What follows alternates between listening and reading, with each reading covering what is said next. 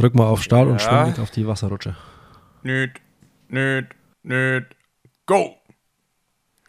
Ja, da sind wir wieder bei die Talk. Simon Ger, Nils Frommold, Mika Not am Start. Heute auch ein Gast dabei, auf den ich mich schon sehr gefreut habe, weil es ist eigentlich the one and only Gregor Buchholz. Gregor und ich verbindet eigentlich unsere gemeinsame Zeit, wie wir in den Triathlon gekommen sind. Ähm, vor allem, ja, ihr hört richtig, von 2005. 2005, Simon, das ist fast 20 Jahre her. Bis äh, 2012. Ja, nee, 2005, da bin ich noch fast nackig um Christbaum gelaufen. Mit der Blechtrommel. Ja, okay, ich auch. aber ja, das ist schon sehr, sehr lange her. Aber gerade in der Zeit ähm, ja, sind Gregor und ich ziemlich viele Schritte gemeinsam gegangen. Äh, sind dann auch von Berlin nach Potsdam nach Saarbrücken.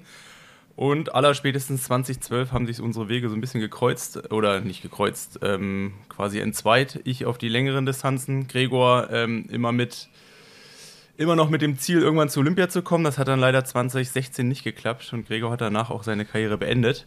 Von daher war es mal Zeit, einen guten alten Wegbefährten ans Mikrofon zu holen und ja, Mika da so ein bisschen mit ins, ins Fahrwasser reinzuschmeißen. Ich glaube, es ist mal eine, gelungen, eine gelungene Runde. Knappe Stunde, bleibt dran. Ähm, mir hat es auf jeden Fall sehr, sehr, sehr viel Spaß bereitet. Ja, ich bin gespannt, Nils. Es war es ich glaube, das erste, nicht ich glaube, das war das erste Mal, dass ich euch beide ja hier alleine lassen musste und alleine auf die Leute losgelassen habe. Ich bin, bin gespannt, was ihr fabriziert habt.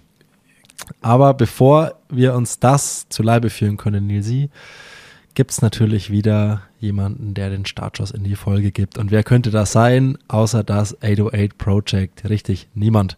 Das 808 Project schießt die Folge hier wieder an und wer es immer noch nicht weiß, was es ist, ich drehe nochmal die kurze Runde dadurch. Es ist quasi das kunterbunte Ausdauersport-Zirkuszelt. Das 808 Project hat Sachen am Start wie den Allgäu-Triathlon, das Red Race 120, das Gruppetto Allgäu. Es schickt euch mit Hannes Hawaii Tours in die Trainingslager für die Rennen dieser Welt zu denen euch Hannes Hawaii Tours bringt. Und damit ihr da auch fein säuberlich angezogen seid, gibt es auch noch Endless Local. Und Nilsi, kurze Frage. Hast du aus dem Stegreif drei so richtig knackige, gute Vorteile von Merino-Teilen am Start? Ja, wir hatten es ja vor ein, zwei Folgen schon mal in Bezug auf Socken, aber wir können das Thema ja noch viel weiter spinnen. Und ähm, Endless Local hat da eigentlich eine super geile Kollektion in Form von Shirts.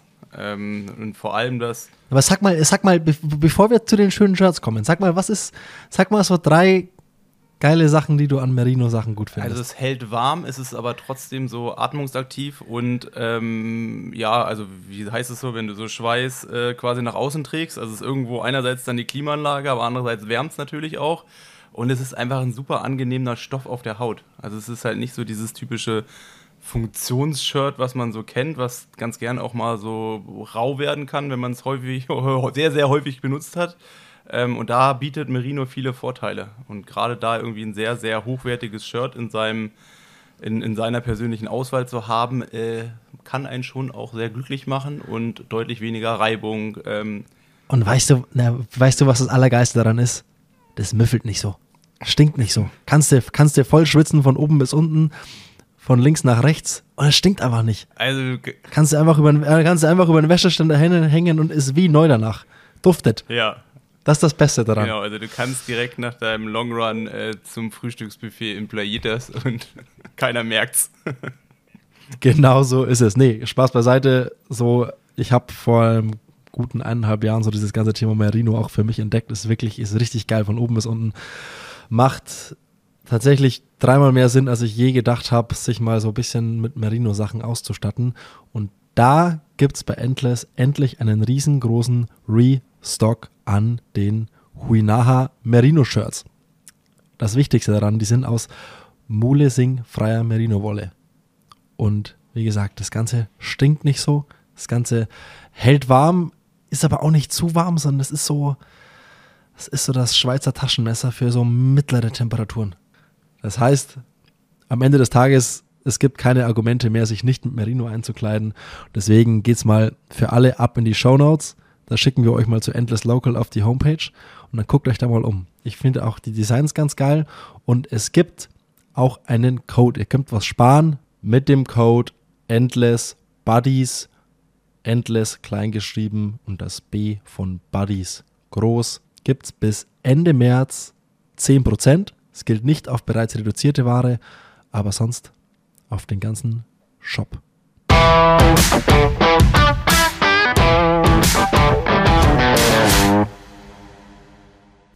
Du, bevor wir hier gleich hier alles, äh, bevor wir die ganzen Stories hier schon raushauen, bevor wir richtig angefangen haben.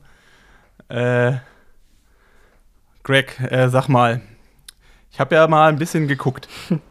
ähm, Wer ich so bin, oder was? Und ich meine, ja, jetzt sind, genau, jetzt. Greg, ich habe ja mal so ein bisschen geguckt und ich meine, unsere Anfangszeit, die kenne ich noch ganz gut, also alles so zwischen 2005 und 2012. Ich glaube, du warst derjenige, mit dem ich so am meisten trainiert habe ähm, und wir sind ja auch zusammen, weiß ich, über Berlin nach Potsdam, nach Saarbrücken. Brücken, ja. ähm, da kenne ich mich natürlich noch aus. Äh, deswegen habe ich mich dann so die letzten Tage mal mit den, mit den letzten Jahren so ein bisschen beschäftigt. Und äh, man hätte es gar nicht glauben können. Aber das letzte, was du so öffentlich von dir gegeben hast, war Ende 2022. Ähm, ich meine, du bist ja eigentlich so im Triathlon-Geschäft einer der ersten Podcaster gewesen. Ja. Ich glaube, du hast ja. sogar schon vor Pushing Limits angefangen. Ja. Deine erste Podcast-Aufnahme war schon 2017. Boah. Ja. Mit Johnny Zipp als Gast. mhm. Und 2022 im Dezember war eure letzte Aufnahme. Ähm, du hast damals mit deiner Frau Eva und Horst Reichel aufgenommen. Und das allerletzte Thema in der Podcast-Folge war eigentlich ein total aktuelles. Ähm, und ihr habt sogar die Folge beendet mit Eva hat es noch gesagt, so wie immer, äh, schauen wir mal, was da passiert. ja, ist ein bisschen, ist ein bisschen, was, es, bisschen was passiert. Äh, ja, ähm, ich meine, da gibt es natürlich zwei Fragen zu. Einmal, was ist eigentlich aus diesem ganzen Podcast-Projekt äh, passiert? Weil es ist ja jetzt dann doch irgendwie eineinhalb Jahre her, die letzte Folge. Und die andere Folge, äh, die andere Frage, äh, es ging damals um das Thema ähm, Hawaii, Nizza. Mhm. Ähm, ich glaube, dann hieß es noch so, als äh, aktives äh, Triathlon-Couple kann man ja jetzt keine Rennen mehr zusammen machen, weil die Frauen ja in äh, Hawaii und die Männer in Nizza. Ja.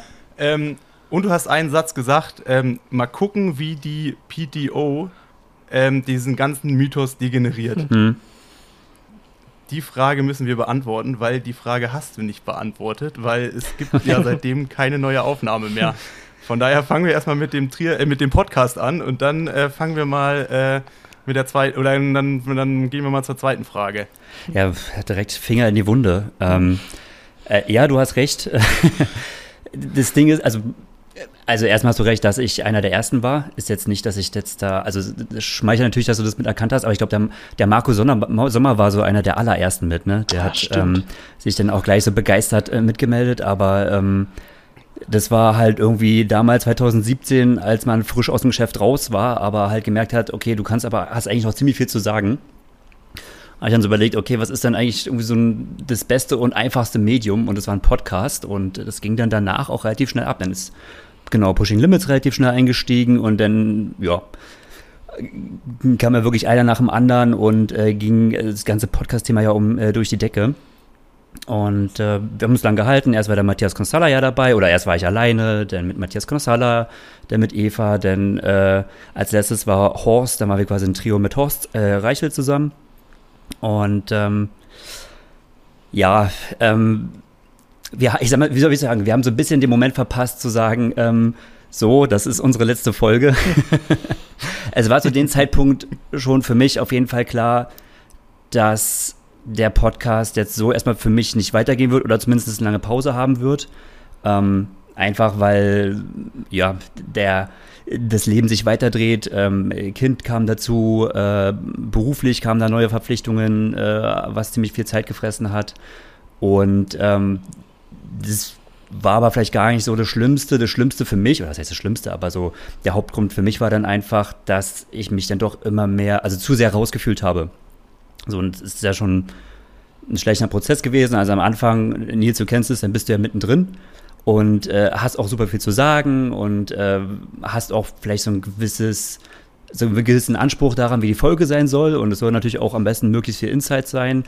Und ähm, ich habe ja auch mal bei euch mal reingeführt, also den, der Grund, sage ich mal, warum du halt Mika reingeholt hast, um halt im Prinzip so die Insights oder so ein bisschen mehr so am, am Ball zu sein, ähm, das hat bei mir einfach immer mehr gefehlt. Und ich habe gemerkt, ich muss einfach, also natürlich verfolge ich den Triathlon-Sport immer noch weiter und schaue mir die Rennen gern an und so, aber ich weiß nicht mehr, wer wo in welchen Trainingslager chillt und wie jetzt jede Quali-Kriterien genau sind. Und das ist mir dann irgendwie auch zwischendrin einfach zu zeitaufwendig, mich so zu informieren, dass ich sage, okay, jetzt ist mein Podcast oder das, was ich da reingeben kann, ein Mehrwert, um das halt raus in die Welt zu setzen. Also dieses Gefühl hatte ich dann wirklich schon ein paar Folgen nicht mehr.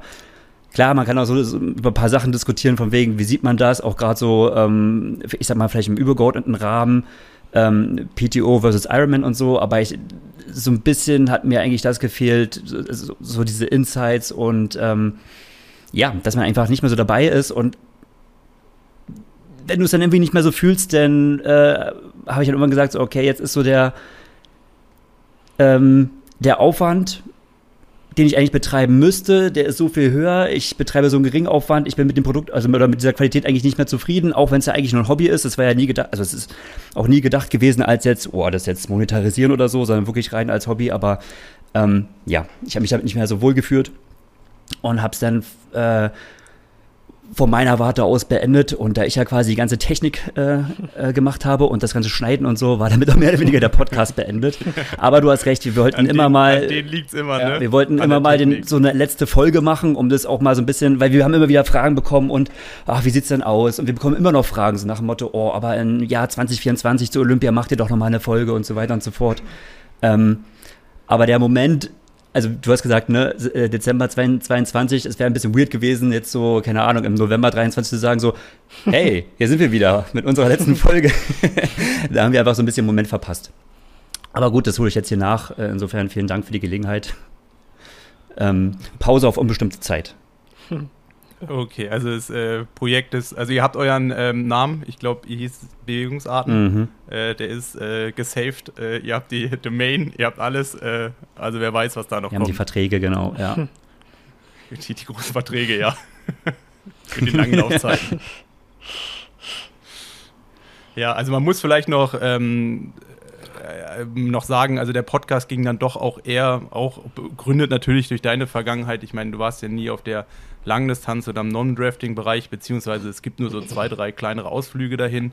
Warst ja auf der olympischen Distanz und die meisten Schwerpunkte waren ja dann schon auch ähm, Richtung Kurzdistanz. Ich glaube, in den letzten ein, zwei Jahren mit Horst und Eva dann ein bisschen mehr auch ähm, längere Distanzen, aber im Großen und Ganzen, ich meine, du hast ja, oder du bist ja eher auf der Kurzdistanz zu Hause und das war ja auch meistens dann so Ja, absolut. Inhalt.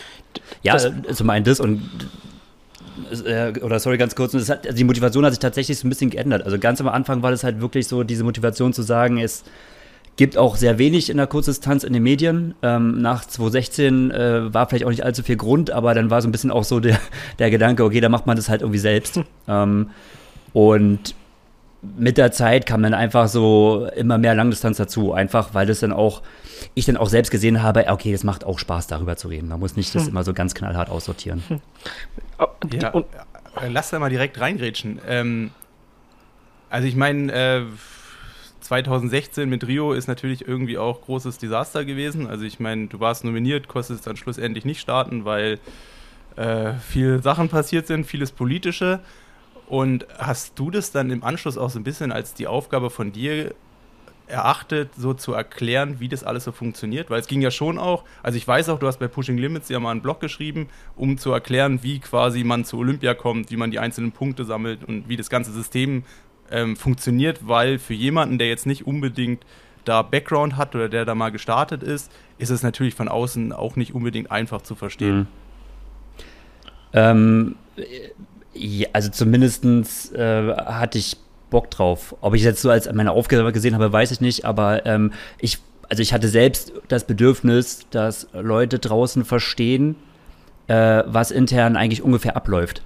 Weil ähm, so ist zumindest das, was jetzt äh, bei uns in der Bubble angekommen oder zumindest bei mir in der Bubble angekommen ist, ähm, sehr auf dieses, naja, irgendwie so nach dem Motto, so zwei, drei Olympiapunkte bekommt der Verband ja sowieso irgendwie geschenkt und ähm, ja. äh, egal was du machst, äh, irgendwann, wenn du halt äh, zur richtigen Zeit am richtigen Ort bist, dann, dann bekommst du den. Ähm, und ich wollte, dass Leute verstehen, dass Olympia halt nicht nur das Rennen ist, sondern dass das halt äh, äh, mindestens zwei Jahre vorher losgeht mit der ganzen äh, Punktesammelei. Und weil das ist es ja auch für uns als Sportler. Ne? Also klar ist natürlich Olympia das große Highlight, aber startet der wirklich schon eigentlich Jahre vorher. Und das ist echt auch super spannend. Also gerade auch 2016 war ja so diese, die Entscheidung super spannend. Schaffen wir ähm, zwei oder vielleicht sogar äh, drei Punkte, ähm, also nicht drei Punkte, sondern drei Plätze äh, bei Olympia. Da war ja der Justus Nieschlag damals kurz davor, bis er dann aber auch ein, trainingstechnisch auch zurücktreten musste, weil er dann auch ziemlich fertig war. Und ich wollte einfach, dass die Leute das verstehen. Ähm, weil ich gemerkt habe, auch gerade in der ganzen Situation, die Leute verstehen das eigentlich nicht so wirklich, aber woher auch? Mhm. Weil es halt irgendwie natürlich auch kom voll kompliziert ist, super viele Regelwerke. Und ähm, aber gut, und dann dachte ich mir, okay, irgend, irgendwer muss damit rausgehen, irgendwie, irgendwer muss es ja erklären oder vielleicht auch so ein bisschen mehr oder weniger spannend erzählen. Ähm, das war einfach dann mir ein Anliegen. Cool. Ja, ich ja. weiß noch, damals ähm, war ich ja, da war ich dann also 2016 war ich dann 15 oder 16 Jahre alt und dementsprechend halt auch noch so bei den Deutschlandcups und so unterwegs und äh, alles ging bei mir nur so um die Kurzdistanz. Und von daher war das, fand ich es auf jeden Fall cool, dass du das da so, ähm, so gemacht hast und kann mir gut vorstellen, dass vielleicht auch so, oder vielleicht das jetzt auch so als Frage an dich, wie war das so, wurde da im Verband oder was ist im Verband, aber so ähm, unter Athleten quasi, unter Kurztanzathleten, weil du ja schon sagst, so das war damals sehr unüblich. Ähm, auch selbst heutzutage ist ja der Trend eher noch so, dass ähm, auf der Kurztanz auch nicht so viel von berichtet wird, sowohl von den Medien als auch von den Athleten selber. Ähm, aber damals, denke ich mal, noch eine Spur extremer. Ähm, und heutzutage mhm. verstehen die Leute Kurzdistanz ja auch, auch dank der Medien vor allem ja auch ähm, besser. Ähm, aber wie war das damals so quasi, wurdest du da eher für belächelt von anderen Athleten? War das gar kein Thema oder, oder fanden die es eigentlich auch ganz cool? Ähm, belächelt? Nee, denke ich eigentlich nicht. Ich glaube, das fanden sie soweit schon alle ganz cool. Ja. Ähm, ich glaube, wir waren damals sehr verwöhnt, was so äh, Medienarbeit ähm, anging. Also äh, das ist vielleicht, also ich glaube immer noch ein Manko, dass ähm, von den Athleten selbst sehr wenig kommt. Und das war bei uns damals einfach noch viel krasser. Also zum einen war natürlich dieses ganze Social Media äh, Gedöns halt noch längst nicht so ausgeprägt, wie es heute ist. Ähm, und dann na gut, man kannte es irgendwie nicht anders. Ne? Die Einstellung war ja auch eher so, du bist auf der Kurzdistanz, das, also das heißt, du bist eigentlich auch in diesem Verbandssystem, du hast, äh, wenn denn auch eher einen äh, Pressemenschen von der DTU, der dann zu dir kommt und sagt, pass mal auf, ich mache jetzt, stell dir drei Fragen und dann machen wir daraus einen, einen Blogpost für die Homepage oder ich leite es als Interview weiter für die Medien. Also es war so, so alles eher außen und man hatte nie so das Gefühl, es gehört einem dazu. Mhm. Und ich glaube auch so generell so dieses das war auch damals generell weniger. Also es haben bestimmt einige Langdistanzer, die so mehr Selfmade waren, vielleicht schon auch mehr damals gemacht. Aber ich glaube, so generell ist es sowieso angewachsen Klar. und Klar. wenn ich allein heute schaue, schau dir äh, ein Super League-Rennen an, wo du während des Rennens in der Wechselzone auf einmal das Mikrofon oder die Nase bekommst und da was, was reden sollst.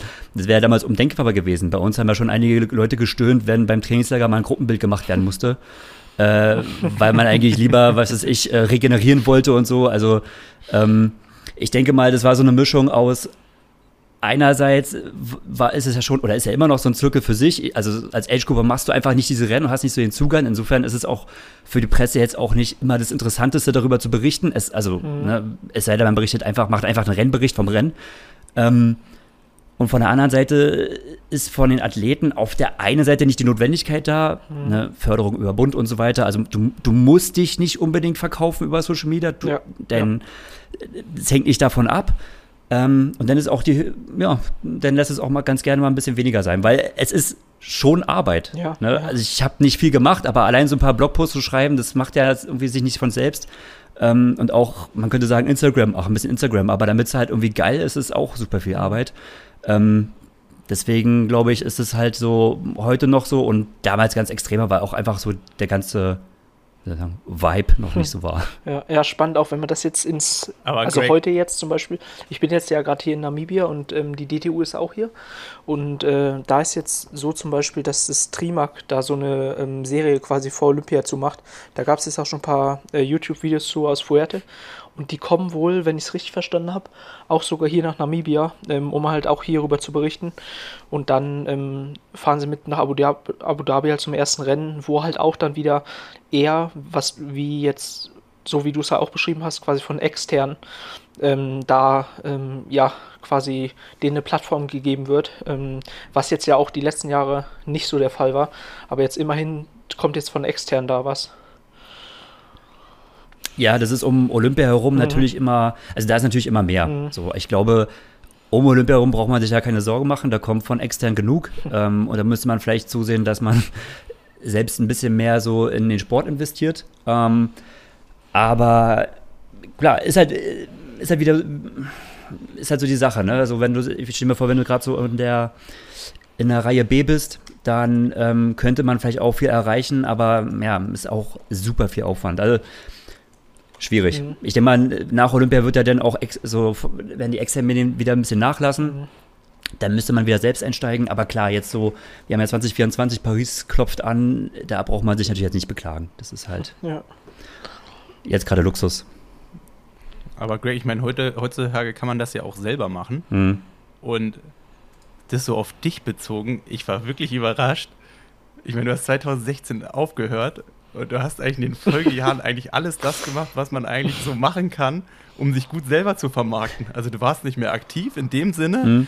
aber ey, du hast einen Vlog gehabt, du hast einen äh, YouTube-Channel gehabt, du hast einen äh, Podcast gehabt, du, äh, ich weiß nicht, Social Media habe ich jetzt gar nicht mehr so abgespeichert, aber so dieses Video, wie du damals Iron Man Tallinn Mhm. machst, Ja. beziehungsweise du machst den und ich glaube, Eva macht das Video, wie sie die ganze Zeit irgendwie von einem Spot zum anderen hinter dir herhechelt, um quasi noch irgendwelche Bilder zu bekommen. Ja. Das habe ich irgendwie abgespeichert. Ja, aber das war auch. also warum nicht sowas, warum nicht sowas als Sportler? Ähm, äh, keine Ahnung, ich kam einfach nicht auf die Idee. Ich habe öfters dran gedacht, also wenn ich die Zeit, na, ich weiß nicht, damals war das aber auch irgendwie, ich würde sagen, auch mit den YouTube mit den YouTube Vlogs war ich auch mit der erste. Da gab es noch einen Felix Henschel oder so, ne, so ein paar richtige Urgesteine, die das damals gemacht haben. Und relativ kurz danach, so vielleicht so zwei, drei Jahre später. Und dann ging es ja los mit den ganzen Profis, die dann aber quasi mit High-Quality-Content in YouTube nochmal so richtig durchgestartet sind. Und das ist ja jetzt quasi, also keine Ahnung, Lucy Charles Barkley, die spielt es ja bis, äh, bis so High-End-Performance, muss man ja sagen. Ähm, aber generell würde ich sagen, ja, keine Ahnung. Äh, was das betrifft, hätte ich, äh, hätte ich nicht, hätte ich äh, meine Karriere noch weiter treiben müssen. So, um äh, dann noch auf der. Äh, Äh, dann wärst du auch ein Influencer. Was ist jetzt kein, nee, aber Champion, sondern Influencer. ohne Witz, im, also im Nachhinein, glaube ich, hätte ich super viele Ideen, wie man quasi auch auf der Kurzdistanz so ähm, ich meinen Weg dann begleitet hätte. Voll. Und denke mir halt so im Nachhinein so, ja krass, warum hast du es.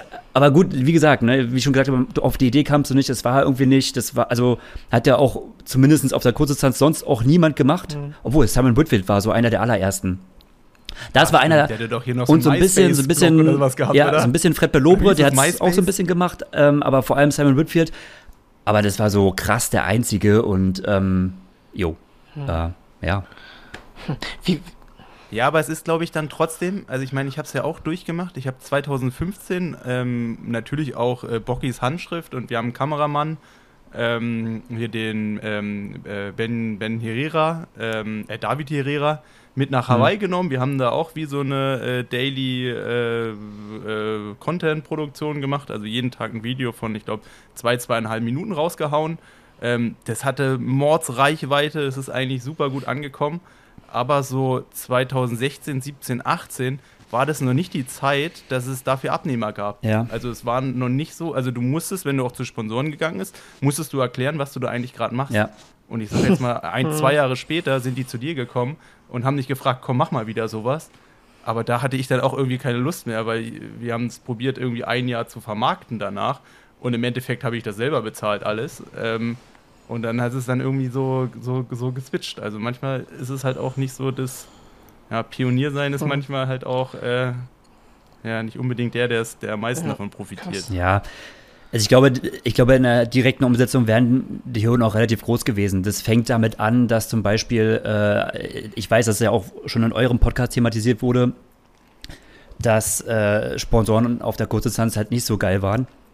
Und allein schon, ich sag jetzt mal, selbst wenn du jetzt einen Radsponsor hattest, aber ähm, dann hat er dir noch, klingt traurig, aber so ist es halt, vielleicht noch zwei Radtrikots hintergeschmissen, das war's aber so, ne?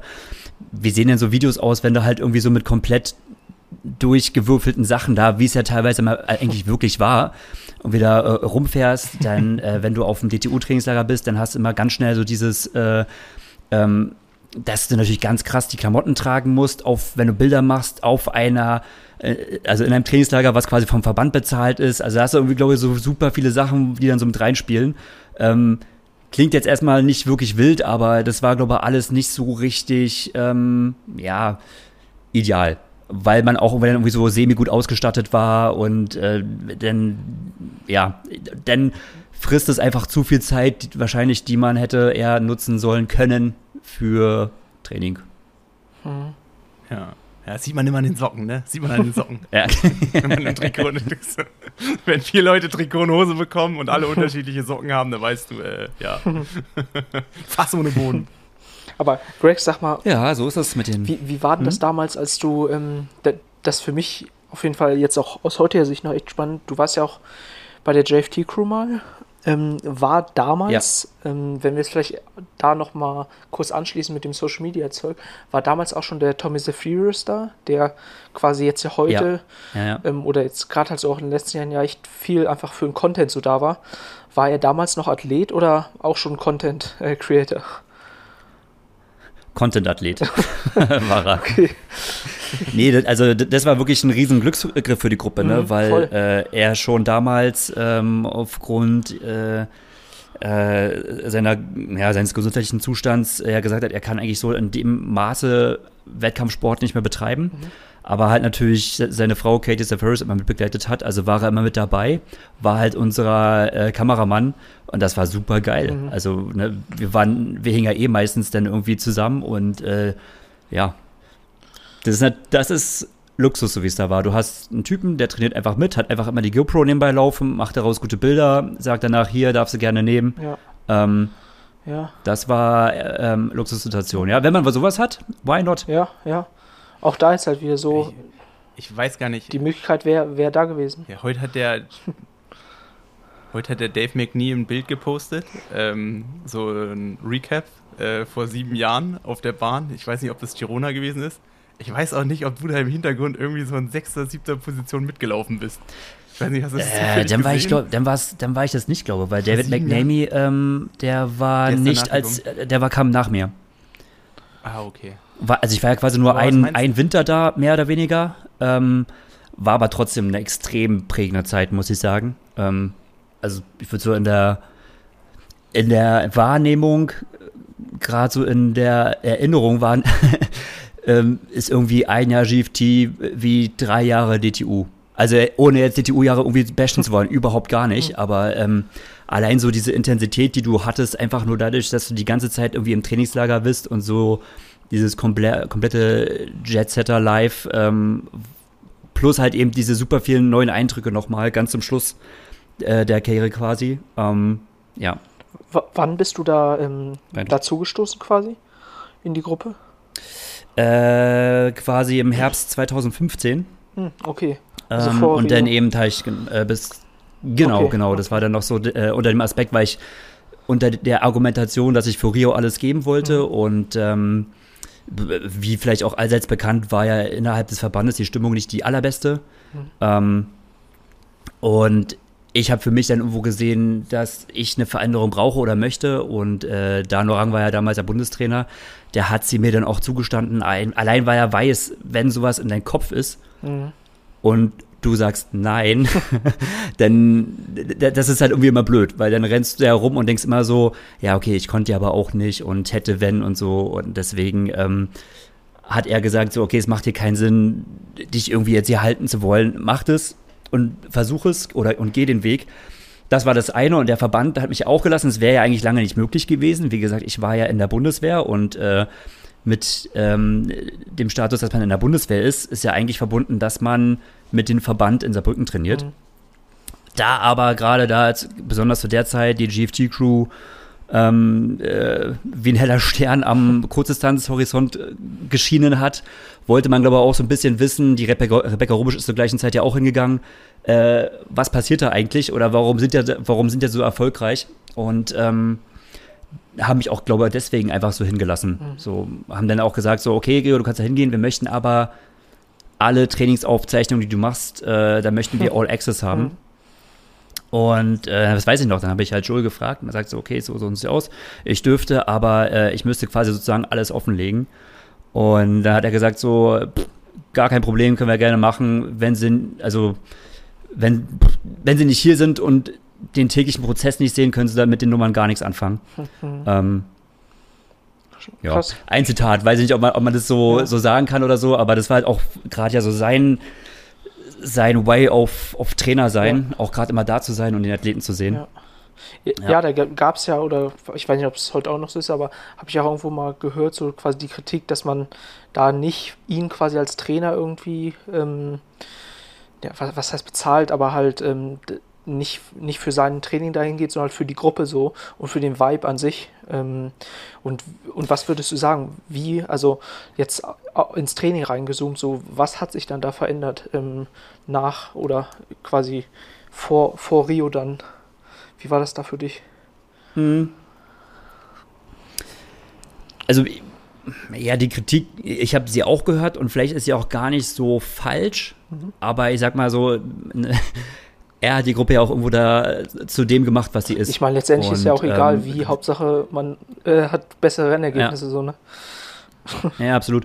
Nee, also was sie wirklich geschafft haben, war eine sehr gute, und das hat mir ja damals extrem gut getan, eine sehr gute Trainingsatmosphäre zu schaffen und auch eine sehr, sehr gute äh, Gruppenatmosphäre, mhm. was ja irgendwie schon bemerkenswert ist bei Leuten, die alle sagen so, ich möchte zur Olympia und dann willst du noch ein paar Leute haben, die äh, vielleicht auch eine olympische Medaille machen wollen. Und ähm, ich denke mal, das war dann schon so auch mit sein Verdienst, da irgendwo jeden Athleten zu sehen und auch zu sehen, okay, wo kann er, wann kann er noch mitlaufen und wann nimmt man ihn vielleicht auch besser raus. Ähm, ich denke, das hat er da ganz gut gemanagt. Also ganz klar, das ist das eine. Und das andere ist aber auch, dass die Gruppe selbst äh, selbst gemerkt hat, was sie vom Benefit voneinander haben. Also mhm wir, man hat sich selbst wirklich auch unter den Athleten darum gekümmert, dass die Strukturen oder auch das Verhältnis so ungefähr so bleibt, wie sie ist. Also es gab ja auch durchaus Differenzen. Mhm. Ähm, und denn, das habe ich zum Beispiel im Verband nie erlebt, denn äh, haben wir quasi uns alle Athleten zusammengetrommelt. Äh, zum Beispiel äh, ja, wohl, keine, keine Namen.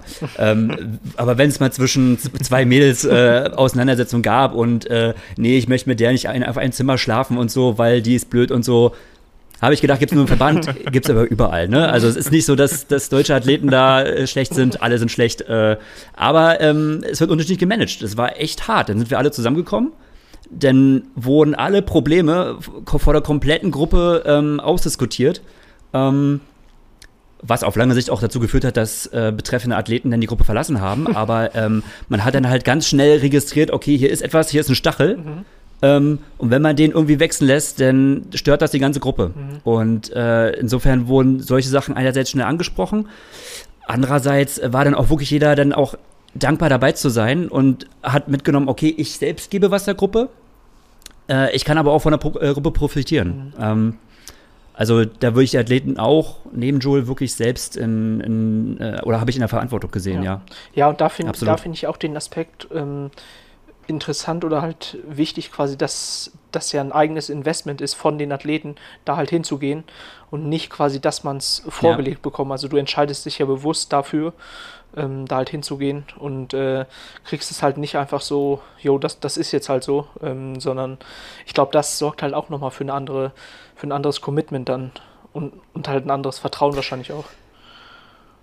Ja, absolut. Also genau das, weil man kann sich ja genauso entscheiden, da wegzugehen. Mhm. Ähm, Äh, ich weiß jetzt gar nicht so, wie es jetzt nach 2016 war. Ich habe auch innerhalb des deutschen Verbandes eigentlich so den Eindruck gehabt, dass es etwas offener wurde mhm. oder dass man zumindest auch versucht hat, so mehrere Trainingsgruppen aufzumachen, damit man als Athlet eine Entscheidung hat, weil ich denke schon, dass das, ja, ich denke, sowas ist super wichtig. Ich glaube, so dieses, ähm, auch bei Joel haben nicht alle Athleten hingepasst. Mhm. Also ist einfach so. Also wie gesagt, es gibt auch Athleten, die waren dort und sind gegangen. Ähm, der Deckel, der muss auf den Topf passen.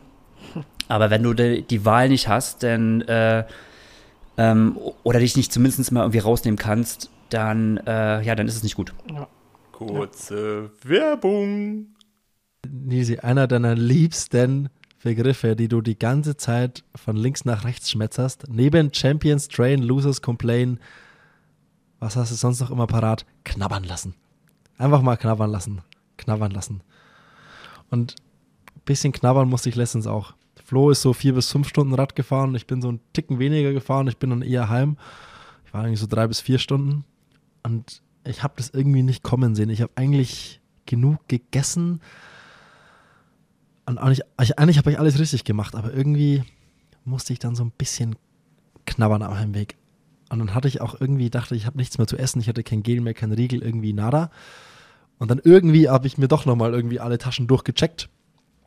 Und dann kam er vor wie der, wie der Phönix aus der Asche. Oh, ein Riegel der Koro Drogerie. Ich habe ihn noch gefunden, tatsächlich. Der war, der kam unerwartet, aber kam in einem Moment, wo er mir wirklich den Arsch gerettet hat. Und da setzt die Koro Drogerie an, unser heutiger Werbepartner. Die Koro Drogerie rettet dir beim Frühstück den Arsch, beim Radfahren den Arsch. Für zwischendurch gibt es Riegel aller Art. Für gute Laune auf der Couch gibt es auch, es gibt so geile Sachen wie rote Beete-Chips. Wenn es mal was zum Backen sein soll, startet sich die Koro Drogerie auch komplett von vorne bis hinten aus. Also ja, können wir ewig so weitermachen. Lange Rede, kurzer Sinn. Die Koro Drogerie ist in meinen Augen das absolute Schlaraffenland, wenn es um, wenn's um Zündstoff geht, um Essen. Es ist eine, wie definiert man das? Es gibt 2,5 Kilo Säcke Haferflocken, es gibt Kilo Säcke Nüsse, es gibt, es gibt nichts, was es nicht gibt bei der Koro Drogerie. Und das ist das Gute daran. Man kann sich da einfach von früh bis spät komplett eindecken mit einer Bestellung und es gibt eben alles in Großpackungen, das heißt auch weniger Verpackungsmüll und, und, und, und, und. Von dem her, guckt euch da mal um und wie gesagt, ihr macht ja alle hoffentlich ganz schön brav fleißig Sport und da muss Zündstoff in euch rein und den, den liefert die Coro Drogerie. Und mit dem Code BuddyTalk gibt es auch ein bisschen was auf unseren Nacken. 5% aufs ganze Sortiment. Ihr müsst, müsst euch wie immer nichts merken. Ich packe alles in die Folgenbeschreibung. Und jetzt viel Spaß beim Frühstücken, Naschen, Trainieren und bei allem anderen. Werbung Ende.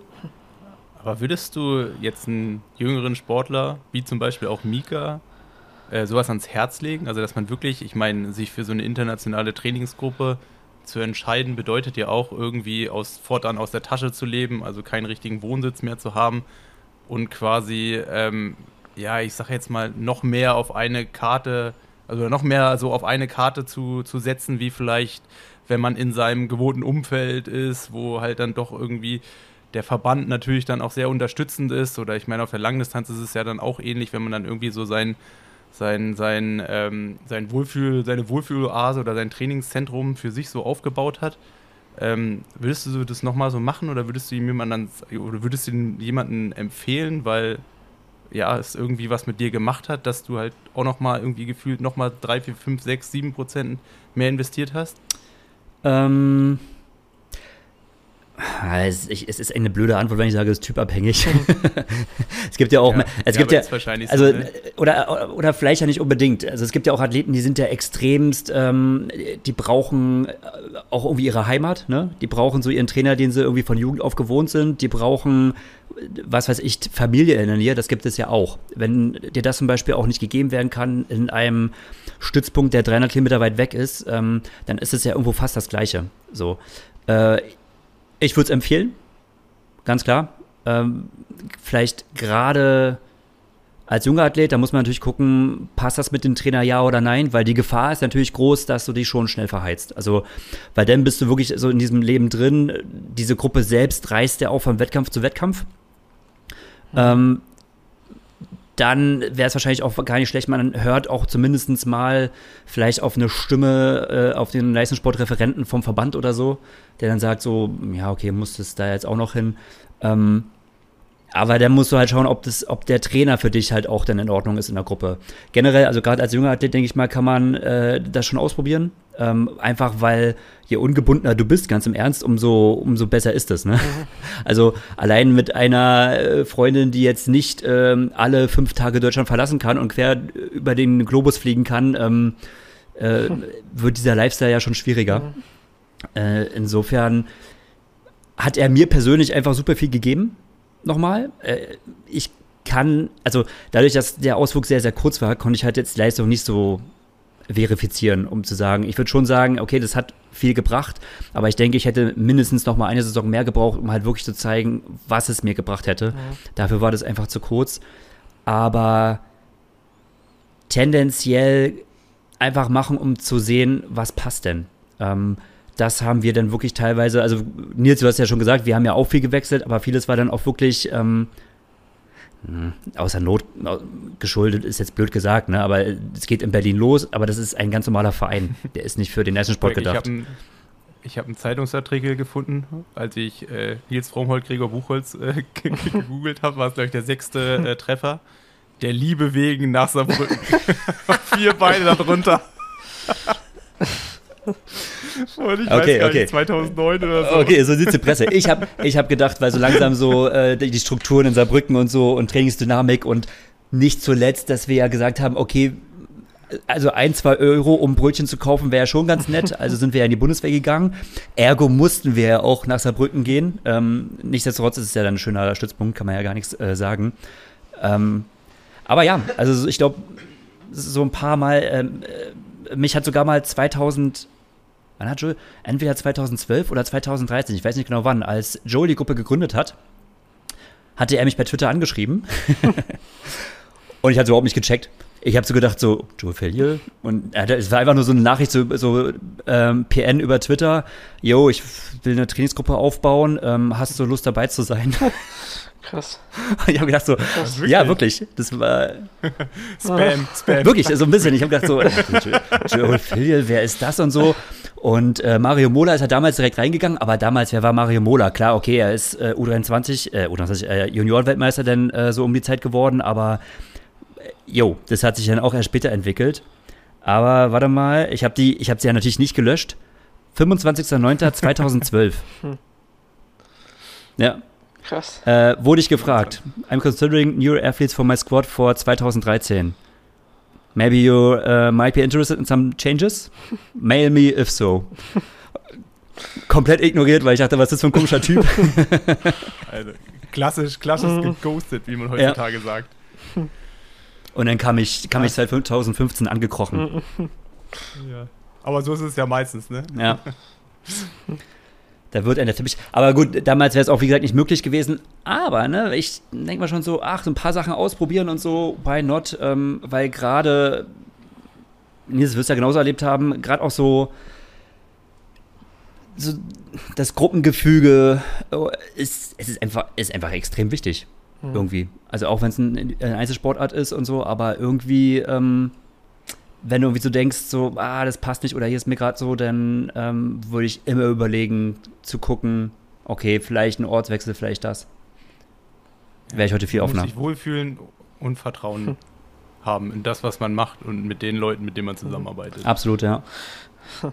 Ja, du hast jetzt viel von äh, Gruppen gesprochen. Verschiedene Gruppen hast du, äh, äh, konntest du konntest du quasi mal Erfahrung machen. Ähm, aber was mich jetzt noch interessieren würde, so zurückblickend, was würdest du sagen, welcher ähm, Trainingspartner von, also vielleicht einmal unterteilt, ähm, von welchem hast du am meisten gelernt und von und welchen fandest du einfach am, beeindruckendsten? In welcher Hinsicht auch immer. Zum Beispiel, dass er einfach immer noch mehr wegstecken konnte und nochmal was draufgesetzt hat. Ähm, ja, oder was auch immer so. Also wer, ja, welche Sportler sind dir da so besonders äh, ja, im Gedächtnis geblieben. Außer Nils natürlich. Ja, schade, du hast mir meinen. ähm, also am beeindruckendsten, das ist leicht zu beantworten, äh, das war ganz klar Mario Mola, mhm. ähm, weil er einfach immer, also er war das Level, was man trainieren konnte.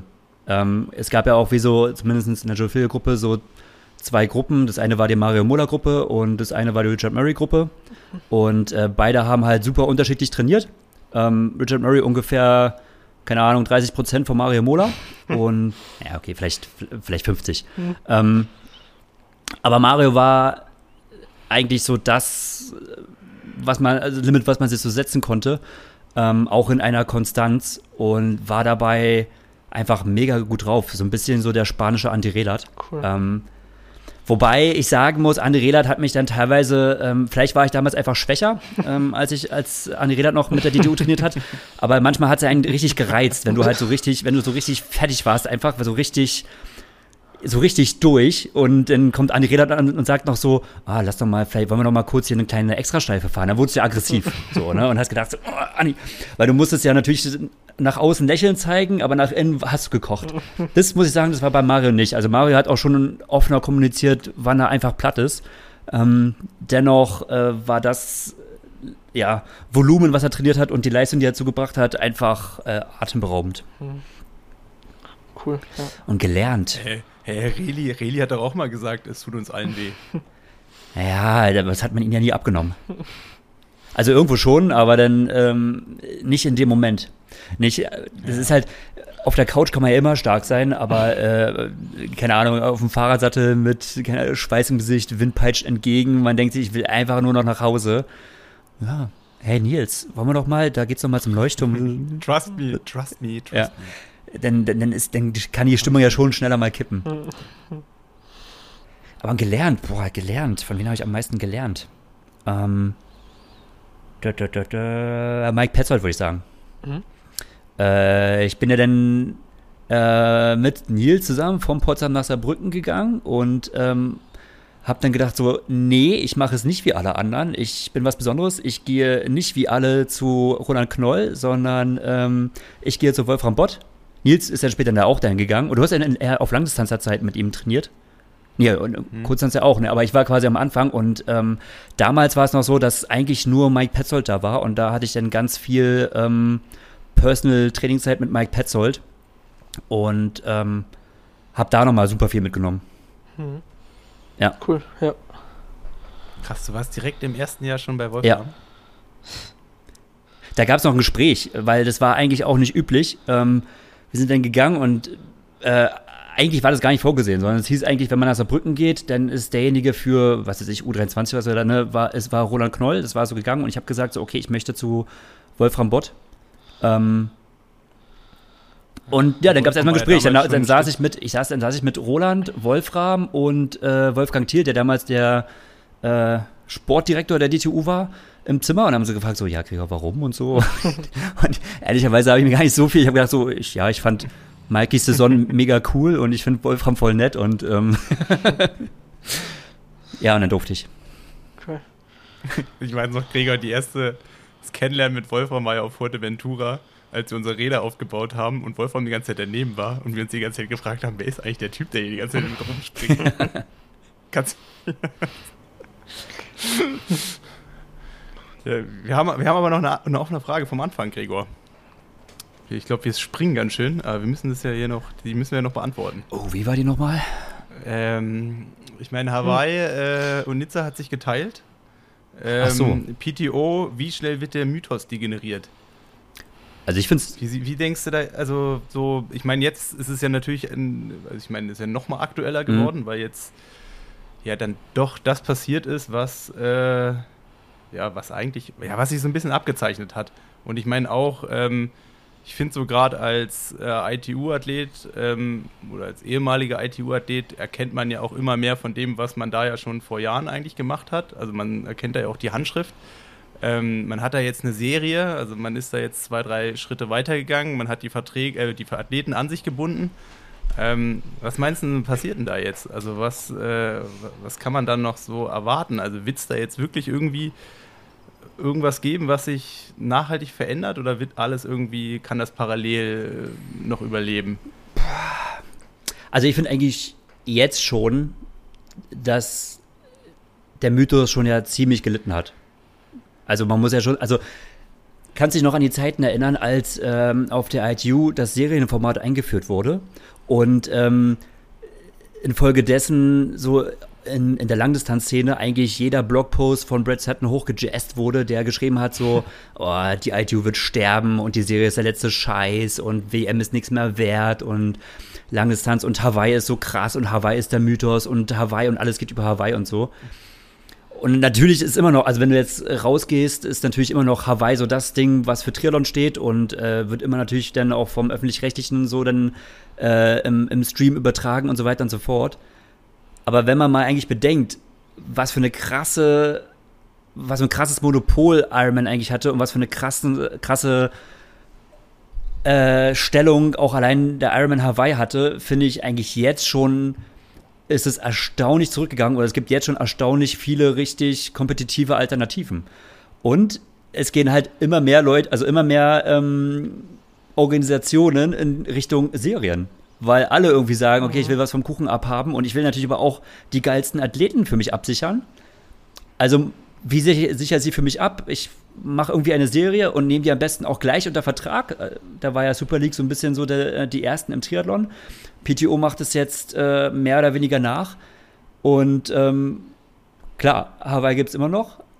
Aber ich finde, es ist schon einfach was anderes, wenn, äh, wenn äh, es wechselt. Ich finde, es ist was anderes, wenn auch nicht alle zur gleichen Zeit am gleichen Ort sind, also wenn zum Beispiel Männer- und Frauenrennen äh, getrennt ist. Ähm, es wird immer, glaube ich, noch lange, lange Zeit ein bedeutendes Rennen sein, aber ich finde, also, wie schnell ging das denn jetzt? Also 2016 haben wir mal so, ne? Also das wäre sowas ja nie denkbar gewesen, nie denkbar, mhm. dass irgendwie eine Ironman WM woanders sein könnte, regelmäßig, so komplett unvorstellbar. Ähm, und jetzt, ja, jetzt ist es so. Jetzt haben wir eine PTO, die anfängt natürlich jetzt eher auf der Mitteldistanz äh, was zu machen, aber ähm, ja, und wir haben zum ersten Mal jetzt auch Athleten, die sich entscheiden. Also du hast Athleten, die halt sagen, okay, ich unterzeichne den Vertrag, ich mache dann da meine, äh, was ich maximal acht Rennen. Das heißt, du bist ja mehr oder weniger auch für Ironman-Rennen eigentlich fast raus. Und dann ist auch wiederum Athleten, die sich dann vielleicht auch dagegen entscheiden. Patrick Lange zum Beispiel oder jetzt auch ein Linus Sanders. Aber es fängt schon mal an. Es fangen an, Athleten sich notgedrungen gegen Ironman zu entscheiden. So, und ich finde, das ist schon eine ziemlich krasse Entwicklung, die vom, vor ein paar Jahren undenkbar gewesen wäre. Also denke ich mal schon, ja, Ironman Hawaii wird äh, ähm, da schon noch weiter an Bedeutung verlieren. Und für dich so als Konsument, hast du da Bock jetzt so eine Serie zu verfolgen? Oder freust du dich da drauf? Oder hast du vor, dir sowas anzugucken? Also jetzt auf die äh, PTO bezogen? Ja. Ähm, nee, doch, finde ich schon. Also ich, ich mag es, wenn, also äh, der, der, also der große Vorteil so einer Serie ist ja, sie verspricht dir eine bestimmte Qualität und die regelmäßig. So, ich finde, das war so auf, mhm. also das, aus meiner Sicht war das der Riesenvorteil auf der Kurzdistanz. Ähm, der eigentlich, also du hattest eigentlich mehrere Male im Jahr Hawaii auf der Kurzdistanz und das regelmäßig und hast eigentlich auch, zumindest was die Athleten anging, eigentlich immer geile Rennen. Und ähm, jo, gerade auf, sagen wir mal, jetzt so Hawaii natürlich nicht, aber so, ich sag mal, die unbekannteren Ironman-Rennen, aber auch auf der Mitteldistanz, klar, hast du ein paar Rennen gehabt, die sind rausgestochen. Aber ansonsten hast du dann immer so Vorberichterstattung und dann wurden halt äh, zwei Namen genannt und dann, wenn man ehrlich war, dann danach hat das Star-Potenzial deutlich abgelassen. Mhm. Und das finde ich, also für mich rein als Konsumenten ist es ein Riesenmehrgewinn. Also logisch, klar also wenn ich jetzt regelmäßig die stärksten Athletinnen da auch zumindest jetzt auf, auf der Mitteldistanz sehen kann, ist für mich ein Riesengewinn.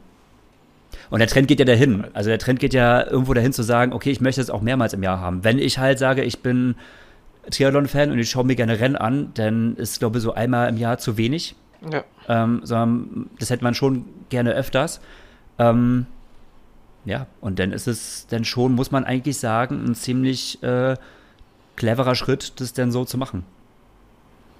Ja, ich bin wirklich mal gespannt, weil ich meine, bisher war es ja wirklich immer alles so ein Zuspitzen auf Hawaii. Mhm. Also es gab halt für mich aus Frankfurt Rot, aber es war eigentlich immer eher so dieses, wie ist die Form auf dem Weg Richtung Hawaii? So dieses, oder wer hat die Quali abgehakt, aber es ist ja dann doch auch eher der Weg Richtung Hawaii, was das ganze Jahr bestimmt hat. Und dann war halt der Clash of the Titans ja. im, äh, im, im Oktober. Und da bin ich mal wirklich gespannt, wie das jetzt ist. Jetzt geht es im März los, wie schnell so dieser Seriencharakter auch eine Rolle mhm. spielt. Also weißt du, inwieweit ist, bisher war es vielleicht hier, der eine gewinnt Asian Open, der andere gewinnt European Open und dann gibt es vielleicht diesen einen Champion. Aber jetzt kann es ja durchaus auch, oder kann es ja eine Storyline sein, dass jemand, weiß ich, Miami Vierter, dann Dritter, Dritter und ja. dann auf einmal ist er Zweiter Platz, so wie es beispielsweise bei der ITU-WM gewesen ist, wo der Leo Beger gewonnen hat. Der hat ja, glaube ich, kein mhm. einziges Rennen gewonnen. Ja. Bis zehn Minuten vorm Schluss hat ja keiner damit gerechnet, dass er überhaupt Weltmeister werden kann. Ja. Und auf einmal ist der Weltmeister. Also das ist ja eine komplett andere Storyline, die sich auch über das komplette Jahr ähm, aufbauen kann. Meinst du, es erzeugt Spannung, äh, gerade so auf der Langdistanz? Ähm also ganz ehrlich, wie das mit dem, mit dem Gesamtsieger zum Schluss ist, weiß ich ehrlicherweise nicht. Ich schätze es, also ich schätze das Konsumverhalten heutzutage so ein, dass ähm, die Geduld nicht mehr da ist, hm. ein ganzes Jahr auf einen ne, so einen riesen Clash hinzufiebern, wie es halt so bei Hawaii ist. Ne? Das setzt ja irgendwie so ein bisschen voraus, dass äh, ne, es, es, zerteilt sich alles so ein bisschen, jeder hat so seinen Weg und dann hast du quasi so über eine Woche äh, einmal im Jahr so dieses, dieses Superformat. Und ähm, ich, ich, glaube, ich glaube, dass der Medienkonsum und auch die Art und Weise, wie man vielleicht auch so Sport ko äh, konsumiert, ähm, verändert sich so ein bisschen. Und es kommt mehr so dieses regelmäßig, es ist vielleicht gar nicht mehr so super wichtig, wer jetzt unbedingt am Ende denn die Serie gewonnen hat, aber ähm, es ist wichtiger oder ich glaube zumindest, dass ähm, die PTO das äh, eher spüren wird, wenn regelmäßig einfach ähm, ja, ihre Rennen konsumiert werden. Das ist für die dann einfach entscheidender.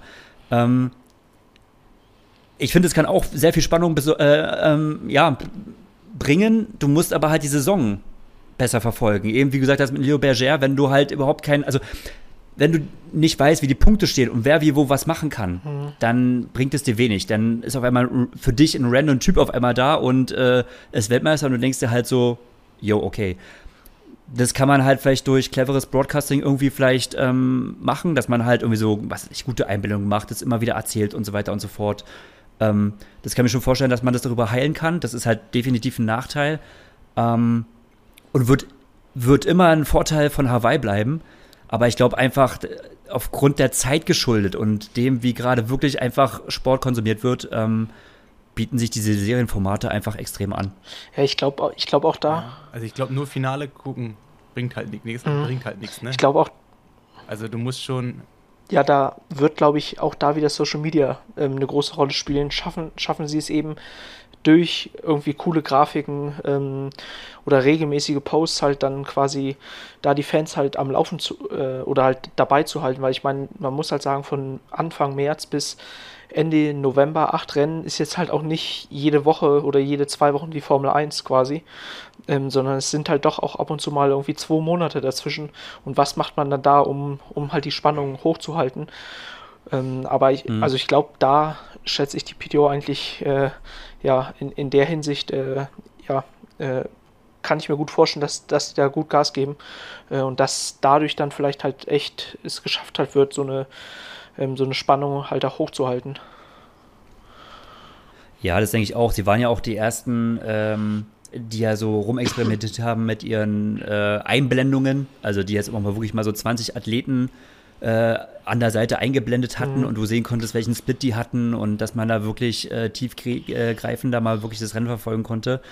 Ähm, denn allein schon der Fakt, dass äh, man einfach nur ein Feld von 20 Männern oder Frauen hat, äh, das ist ja auch schon eine Entscheidung zu sagen, so, wir interessieren uns einfach für spannende Rennen und dafür reichen uns 20 Personen. Ne? Also kein Verband würde so ticken, so, sondern da hast du halt größere Felder, musst du auch haben, weil es müssen ja auch andere Sportler irgendwie eine Chance haben, in die Rennen reinzukommen und irgendwie sich nach oben arbeiten zu können. Wenn du halt dann so einen Cut machst, äh, dann funktioniert das nicht. Das ist aber der, so sehe ich es zumindest überhaupt gar nicht der Antrieb dieser mhm. Serie, sondern halt, du willst halt geile Rennen liefern wenn man ganz ehrlich ist, wann geht die Kamera mal zu Platz 30 oder 40 und dann wird da erzählt, was da für eine krasse Story am mhm. Start ist. Passiert nicht. 30 Athleten ähm, reichen da vollkommen aus. Und äh, darauf scheint es sich auch voll zu fokussieren. Ja, ich meine, ich habe ja am Anfang auch gedacht, so eigentlich brauchen wir mehr und ich glaube auch, man braucht ein bisschen mehr als 20 Leute. Aber, und ich meine, nach wie vor besteht diese Kritik, dass es halt diese Gatekeeper-Geschichte gibt, also dass es total schwer ist, dann da reinzukommen. Aber was ich so jetzt auch, umso mehr man drüber nachdenkt, umso, umso entscheidender ist es eigentlich für den langfristigen Erfolg, dass das Produkt halt immer wieder, äh, also immer wieder das Gleiche ist. Also weiß ich, dann die Übertragung ist das Gleiche, ist von mir aus der gleiche Reporter mhm. und da spielt natürlich auch rein, dass immer wieder die gleichen Leute mhm. da vor Ort sind. Und ich glaube, das ist super entscheidend. Also auch so, ich meine, klar, ein Tod muss man irgendwie sterben und das ist aus sportlicher Hinsicht für viele irgendwie scheiße. Aber damit das zum Erfolg wird, und es gibt ja auch diesen ganz coolen Podcast von dem Sam Renewf, dem, dem CEO von von, von, von der PTO bei Triathlon Hour, der erklärt das halt auch. Also was eigentlich das Entscheidende ist und was eigentlich die PTO auszeichnen soll. Also von immer die gleichen Leute, interessante Städte, über halt dieses Media-Wiedererkennungswert. Mhm. Und ich glaube schon, da hat sich langfristig jemand richtig Gedanken gemacht. Und umso mehr man da so reingeht, umso weniger emotional, umso mehr bin ich eigentlich davon überzeugt, dass das langfristig halt irgendwie einen krassen Impact haben kann. Ja, das ist äh, für uns Deu Deutsche, glaube ich, so ein bisschen strange, weil unser Sport eigentlich nicht so funktioniert. Ne? Wir haben ja eigentlich eher so Vereinstrukturen und Ligen und erste, zweite, dritte, vierte Liga, eigentlich egal, wo du reinschaust. Und rein theoretisch ne, kann halt dein Verein aus der Kreisliga sich hocharbeiten und irgendwann deutscher Meister werden. Ne? Also du hast wir sind eigentlich irgendwie so in Deutschland, Europa eigentlich eher gewohnt, dass man sich nach oben arbeiten kann. Aber das ist so, wenn du mal in den amerikanischen Raum schaust, eigentlich überhaupt nicht üblich. So, also schau dir die NBA an. Da gibt es feste Franchises und äh, die spielen dann da und da steigt kein äh, Basketballclub auf oder ab oder so in, in die NBA, sondern es ist halt da äh, ziemlich fest. Und ich glaube, das ist glaube so gerade im amerikanischen Sport schon eher gang und gäbe, deswegen sind da die Berührungsängste auch nicht so sehr, wie wir sie haben. Also für uns ist es, glaube ich, noch ziemlich neu, so dieses Konzept, äh, okay, hier ist eine Liga und äh, da starten Leute, die sind halt fest unter Vertrag und äh, das ist es jetzt. Da stehen wir, glaube ich, dann eher so da und denken so, hä, Moment, aber wie ist jetzt der Auf- und Abstieg und wie komme ich da rein? Und hä, Wildcards, das ist ja voll blöd und so. Ähm, das ist aber, glaube ich, so, wenn du so in den amerikanischen Raum schaust, äh, interessiert es keinen. ja, da bindet sich niemand ans Tor oder schmeißt irgendwelche Tennisbälle auf den Platz, weil der Investor einsteigt. ja. Ja, ja äh, hast recht, wir werden sehen, ähm, was es bringt, aber ich glaube, es wird ähm, gut. Zumindest was, äh, wenn ich mich einfach als die Person auf der Couch betrachte, die sich das dann anschauen kann. Ähm, was ich interessant finde, oder ich weiß nicht, vielleicht sehe ich es ja auch falsch, aber ähm, das ist zum Beispiel ein Thema, was hab, das habe ich auch ab und zu mal in meinem Podcast gespielt, dass die PTO ja eigentlich mal ursprünglich so etwas wie äh, eine Athletengewerkschaft sein sollte oder zumindest eine Stimme für Athleten, ähm, die dich im Fall der Fälle, im Fall der Zweifel irgendwo vertritt und auch gegenüber Organisatoren, Verbänden etc. stark macht. Mhm. Das ist ja jetzt die PTO nicht geworden, ne? Also alles geil und geile Rennen und nochmal so und mehr Angebot und so, aber ähm, ja, fand ich halt auch interessant, dass das sich ja. davon, es wird ein bisschen anders verkauft, aber ähm, ist es nicht geworden. Ja, schauen wir mal, ne? Jetzt hören wir auf mit Podcasts für die nächsten eineinhalb Jahre. Ja, wobei ich glaube, ähm, ich meine, die PTO hat ja dann relativ schnell auch offen kommuniziert, dass es halt nicht so ist, wie es man am Anfang man vermutet hat. Also ich meine, es ging ja eigentlich da schon so in Daytona los und jetzt gerade in den Anfangsjahren, ähm, ich meine, wenn man noch so in die Corona-Zeit zurückdenkt, ähm, da wurde ja schon auch die Masse unterstützt. Ähm, also ich meine, die Top 100 hat ja damals auch einfach irgendwie Geld bekommen, mhm. wo überall anders Gelder gestrichen wurde und man hat halt probiert, irgendwie ein Rennen für möglichst viele Leute zu machen. Also ich glaube, da war ja schon auch irgendwo diese Idee mal da. Ich glaube, man hat halt einfach mitbekommen, dass das nicht der richtige Weg ist. Also dass, dass die Idee gut war, aber dass man die Idee erstmal anders spielen muss. Also dass man die Idee nicht von Fundament nach oben aufbauen muss, also quasi alle mitnehmen muss, sondern quasi von der Spitze aufbaut und dann das Fundament immer weiter zu vergrößern. Also wer weiß, was sich da daraus entwickelt. Also man fängt jetzt mit den 20 Besten der Welt an mhm. in dieser Serie. Ähm, und keine Ahnung, vielleicht gibt es ja irgendwann auch eine zweite Liga, eine dritte Liga, vielleicht gibt es das, weißt du, vielleicht ja, krass. organisiert, wird das ja alles so organisiert. Ähm, ich glaube, dann, glaub, dann siehst du das optimistischer als ich. ja, ich weiß, ich weiß nicht, ob ich da so optimistisch bin. Ähm, aber ich glaube zumindest, dass, die, dass, dass man langfristig von 20 Athleten mehr in die Breite gehen kann. Oder gehen wird. Also vielleicht nicht in diesem äh, Hauptprodukt oben in der Spitze. Also das wird vielleicht so bleiben und man sagt, okay, das ist das Fernsehprodukt. Aber ich kann mir schon vorstellen, dass so irgendwie unten drunter, wie so Qualifikationsrennen oder sowas, kann ich mir jetzt schon, also ist schon irgendwie vorstellbar. Hm. Aber. Ja, okay. Ja, ja finde ich, also gut, dass du so optimistisch bist. Äh, ich würde auch wieder eher, eher denken, so, was haben die dann davor? Also, den, äh, wie können sie das quasi gut verkaufen? Ähm, klar, für Triathlon-Interessierte ja, aber damit holst du jetzt, das ist auf jeden Fall wieder ein, Invest, ähm, ohne jetzt irgendwie einen Return möglicherweise in, in Form von TV-Geldern, wenn es die mal geben sollte, dann würde es die ja für diese B- oder C-Rennen ja nicht geben. Ähm, aber ja, ich meine, cool wäre es auf jeden Fall so für den Sport. Ähm, und mal schauen, ich meine, äh, ähm, Formel 1 gibt es ja auch dann, Formel 2 und so ein Zeug, aber ich glaube, bis dahin ist noch ein sehr, sehr langer Weg. Mal schauen. Ja, also ich denke ja auch, man muss ja die Leute möglichst früh an sich binden. Ne? Also es geht jetzt mhm. nicht darum, dass die zweite Liga dann auch im Fernsehen übertragen wird oder so, aber ich glaube, es geht dann schon darum, dass die nächste Generation eigentlich von vornherein weiß, wo sie hingehört oder sich irgendwo zu. Aber ich glaube, da gibt es gerade noch zu wenig Alternativen, als dass, wenn man es dann, wenn man dann die Möglichkeit hätte, ähm, in die erste Liga quasi zu kommen, man sieht es jetzt ja, wie, wie wenig ähm, den Vertrag jetzt abgelehnt haben. Also bei den Frauen ja keine einzige. Ähm, und äh, ohne dass da jetzt schon eine krasse Bindung, also gerade gibt es ja gar keine Bindung, es kann je, jeder sich frei entscheiden. Ähm, und ich glaube, solange es da keine super äh, attraktive Alternative gibt und so und solange es sich auch noch mit ähm, Hawaii zum Beispiel ver äh, verträgt oder der, der Ironman-Weltmeisterschaft, ähm, eben dadurch zum Beispiel, dass sie sagen, okay, ist, man muss nur sechs Rennen machen und nicht acht, halt nicht alle acht. Ähm, ich glaube, so lange ist da einfach ja, das Geld in der Triathlon-Szene doch noch der, der größte Magnet, was die PTO halt gerade noch zahlen kann. Aber ja, ja wir werden also sehen. Ich finde schon, es geht eigentlich, ja, wir werden sehen. Also ich, ich, ich empfinde so, es geht immer mehr Richtung Exklusivität mhm. ähm, mit all seinen Vorteilen. Aber ne, von der Idee, also von der Idee, die, wie ich sie formuliert habe, zu der Idee, wie Nils sie formuliert hat, sind wir jetzt geblieben bei einem, ja, exklusiven, äh, einer exklusiven Liga für ähm, 40 Athletinnen. Ähm, ja, also ich sehe eigentlich immer mehr so dieses, es bauen sich verschiedene Marken auf, sei es Super League, sei es PTO, mit äh, ihren ganz äh, ähm, speziellen Formaten ähm, versuchen sich da im Markt zu etablieren. Aber ja, letztendlich, weiß ich nicht, vielleicht für, für ITU gar nicht schlecht, die sich da eigentlich clever mit den beiden auch zusammenschließt, weil ich sage so, Nachwuchs, Nachwuchsförderung bleibt ja bei denen.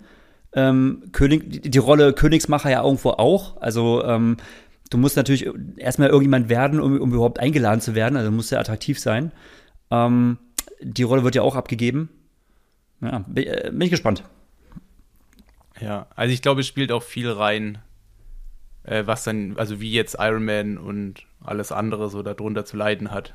Also ich meine, man merkt es ja dann auch, weißt du, wenn jetzt äh, die 20 Besten irgendwie bei der PTO sind, dann werden natürlich die Ironman-Rennen erstmal uninteressanter.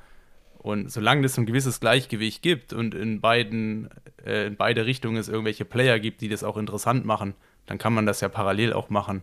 Aber wenn es jetzt ein Ungleichgewicht nimmt und Ironman halt immer weiter abbaut, dann muss man sich natürlich auch von PTO-Seiten was überlegen, wie man quasi wieder so eine gewisse Masse halt hat, um halt diese, dieses Top-Produkt von 20 oder zweimal 20 Athleten zu bekommen. Weil wenn Ironman dann nicht mehr der Zulieferer ist, wo sollen die dann irgendwann herkommen?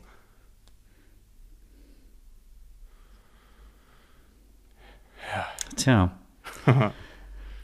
Im Endeffekt bleibt es ja, bei gut, den lokalen Vereinen hängen, die dann halt die Kids ran schaffen müssen und dann kommen sie dann hoch und dann in die, naja, okay. Ja, Gregor, ich glaube, ich könnte hier noch Stunden mit dir weiterreden. Ähm.